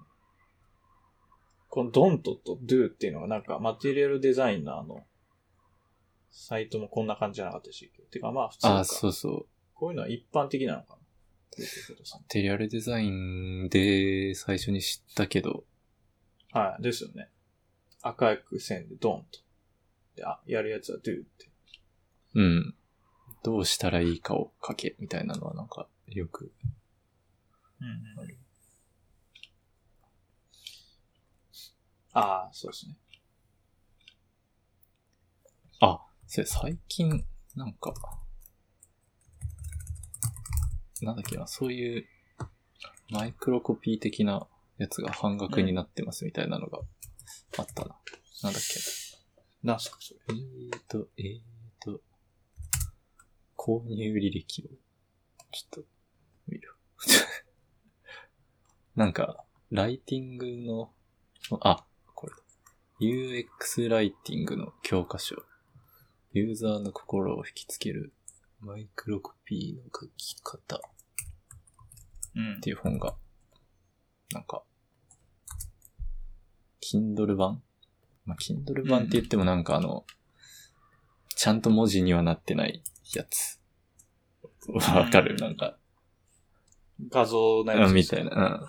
それが半額、?3000 円が1500円みたいあえになってますみたいー、な。まあや。これはお買い得ですね。うん。一応買っといた。おおさすここでももしかしたら、なんかそういう話あるかもしれない。が。うーん。ボイスとと。マイクロコピーってあそういうことか。そういうところの文字っていうことか。うん。でもあれっすね。なんか英語版と日本語版ってやっぱ結構変わりそうな気がするな。ああ、そうだね。これ確かね、もともと英語海外の人が書いたやつで。うん。これ翻訳者大変だろうなと思って。ああ、確かに。あ、監修っていう人がいるから、まあその人がやってるの。い確かにね。や、そういうとこ結構ありますよね。なんかこう、英語基準で、うん。なんかこう考えられてるものが、うん日本語だとあんまり使えないみたいなとか、とか、日本語の、日本語版でどうしたら、じゃあどうすればいいのかっていう、そのノレナレッジがあんまりないみたい。な。なんかこういうデザイン系の本とかなんかよく見ますけど、なんかタイポの、タイポグラフィーの本とか、うんうんもう英字ばっかりで、なんか日本語のあれが出てこないみたいな。そのオーブンフォントはちょっと使わないっすみたいな。その、その違いちょっとわかんないっすみたいな。日本語のフォント言ってくれへんかな。気持ちにはたまに。あるね。うん。縦書きなんて存在しないじゃないですか。まあ縦書き、まあ、ウェブで縦書きってあんましないですけど、まあまあ、まあ横書きだと思いますけど。うん。うーん、まあなんかそうですね。ちょいちょいまあでものありますいろいろ違うからね、なんか。まあそうですね。その辺、うんなんか誰かまとめてくれないかな。いや 日本語だとどう、何がいいんだうんうんうん。そのまんま使えないかもっていうのは。そうですね。マイクロコピーで言うと、だから、Windows のシステムメッセージがすごい不親切じゃないですか。なんか、え、なんか日本語訳っていう感じが。ああ。なんか、うん。具体的にはちょっと思い出せないですけど、なんかなんだろうな。うん、なんなんかキモいです。ああ。なんか、うん、Mac の方がまだマシですね。もろもろのなんか、システムメッセージが結構日本語っぽい。ちゃんうんと、日本人がちゃんとやってるって感じです。まあ、やってんだろうけどね、Windows。日本語いや、Windows はでもキモいっすよ、マジ日本語。意味わかんないですよ。何言ってんのみたいな。なんかまあ、言葉っていうかなんか、そもそもわけわかんない。わけわかんないですね。割と低レイヤーな知識をこう使って喋っちゃってる感じはありますからね。なんうかそのん。ヒューマン、人間に優しくない言語を使っちゃっている。そういう翻訳云々の話ではないかもしれない。うん。まあでもそういうことですね。マイクロコピそう、多分。ー。うん。うん。優しく説明する。が大事ですね。ね。最近流こういうのの行ってるし積み。重ねなんですよねいやー、こういうとこなんですよね。本当に。細部に宿るんですよ。はいぱそうだね。やっぱでもフロン、はい、フロントエンドエンジニアとか、アプリのエンジニアとか、やっぱこういうとこやっぱ、勉強すべきだと思いますね。うん、思う。その、プロダクトマネージャーとか、こう偉い人たちってそこまでやっぱ面倒見れないんで、すごい細かいところって。面倒見れないけど、事業にとってものすごく重要な要素なんで、ユーザーのその、もう、インターフェースじゃないですか。うん。ユーザーが直接触れる部分なんで、そこの細かいところってやっぱすごくなんかロイヤリティに影響するというか、うんその人のなんか、そのプロダクトへの愛につながる。でもそれ愛指標、着指標には出にくい。はい。うん。指標には出にくいから、フロントエンドエンジニアとかの、なんか、やっぱこう、気概というかその、ものがないと、強いものがないと、どうしてもないがしろにされがなんかねち。。うん。はいまあ明確な職は種、職種として、こう、はいはい。切られてるわけじゃないから、うんまあ誰がやってもいいんだけど、はい。誰もやんない、みたいな、なりがち。はい。からまあ、なあ、文言はでもそうか。フロントエンドがやることはないかもしれないですね。だから、文言は聞くかもしれないですね。だから、ビズオーナーとかに聞いて、それをコピーするみたいなこともあるかもしれないですけど。まあ、まあなんかその動線、はい。く、うん、まあ聞自分で書いちゃうこともありす。ますけどね。エラーメッセエラーメッセージとかまあもう書いちゃったりすることありますけど。そうね、そうね。うん。なんか聞いても、あでもすごい細かいところ、はい。そうですうね。ん。果たして、その聞聞く相手も知識があるかっていうと、なかったりするから。うん。まあ自分で書くこともあうりますけど。ん。でもそこの細かいところってやっぱ、数値にも出ないし、なんかそれが良ければ、給料が上がるわけでもないし、かといってすごい時間、なんかそういうとこばっか凝ってたら、なんか時間かかってうん、うん納期遅れるとか。ってなるとやっぱあんまモチベーション働かないところ いや、だとはまあまあ、思うんですけど、確かに。はい。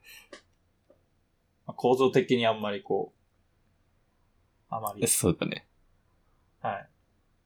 モチベーション働かないところですけど、まあ、そこはフロントエンジニアとかの、やっぱこう、なんですかね。こうこだわりというか、なんて言うんだろう。まあ、とかひまあアプリエンジニアなのかな。はいはいはなんて言ったらいいんだろう。うん。い。それと他の人があんま評価できないので、なんか結構、かもね。はい、なんかこう、誰にも気づかれない、なんか評価されないようなところになりがちなので、あんまり構造的にモチベーションが働かないのかな、みたいな気持ちもあるんですけど、わ、わかんないですけど。まあそういうところが評価されるような組織はいいなと思ったりもしますけど、うんうんうん。まあ、まあ、そうなりがちではあるけど、でもやっぱそこってすごく大事なので、ユーザー目線で立つと。大事大事。はい。そういうとこをこう、なんかこう、こだわり持ってやってる人っていうのはすごいなっていううん。感じですかね。まあ、あんまりいないんだろうなと思いますね。なんかこう、まあ、そこまで見てる人っていうのはまあいない。けど、まあでもすごく大事だから、うんやりたいなっていうところですね。なんかディレクター、ディレク、まあ、いな、なんだろう。まあ、ディレクターって単語もあれだけど、一部、ー。うん。まあ、なんかそ、そっち側の層で、あなんかここ数年流行って、あ、確かに。それがデザインとかの層にも降り、降りてるっていうか、まあ広がっうん、うんてるような、なんとなくそんな印象はあるな、ライティング系は。なるほど、なるほど。ああ、なるほど。そうっすね。うん。確かに。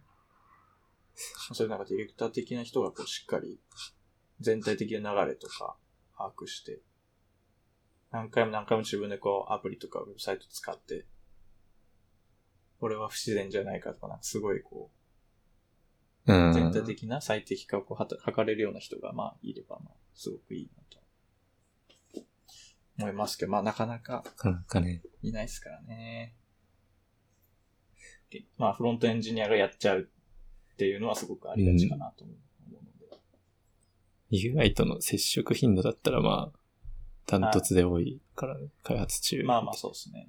うん、うんまあ視点がちょっとあれなんだけど。そうなんですよ。その個別で見ちゃうんですよね。うん。すごい、なんです倍率が違うというか、その、すごい、拡大して見ちゃってるんで、なんか実際引いてこう使ってみたら全然感覚が違ったりすうるんん。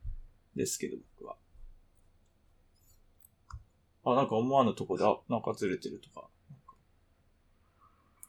たまになんか、開発中気づかなかったけど、なんか使ってみたらなんか気づくみたいなことは。あるね。うん。はい。実は開発者ってヘビーユーザーじゃないんじゃないか説は、結構思ってますね。いや、ほんとに、開なんか、はい、そうそう。めっちゃ使っ、なんでこんな、ててもはい、こんなとこ気づかないんだみたいな、なんか。使ったらすぐわかんのになんでこんなとこあれ開発気づかなかったんだろうみたいな。たまにありますけど。まあ、ユーザーはいろいろいるってことでいいんじゃないはい、そうですね。まあいいできるだけ多くの人が、まあできるだけいっぱい使えると、はい。改善も、プロダクトに愛を持って、うんはい。作る人たちが、使う。いっぱい使う。うん。いや、大事ですね。いや、本当だ。え、もういい話。はい。いや、なんかそうっすね。あの、な、南波さん ?DNA の南南波さんとか、はあの、社長、うんうん。元社長か。とか、あの、藤田さん。あの、サイバーエージェントの。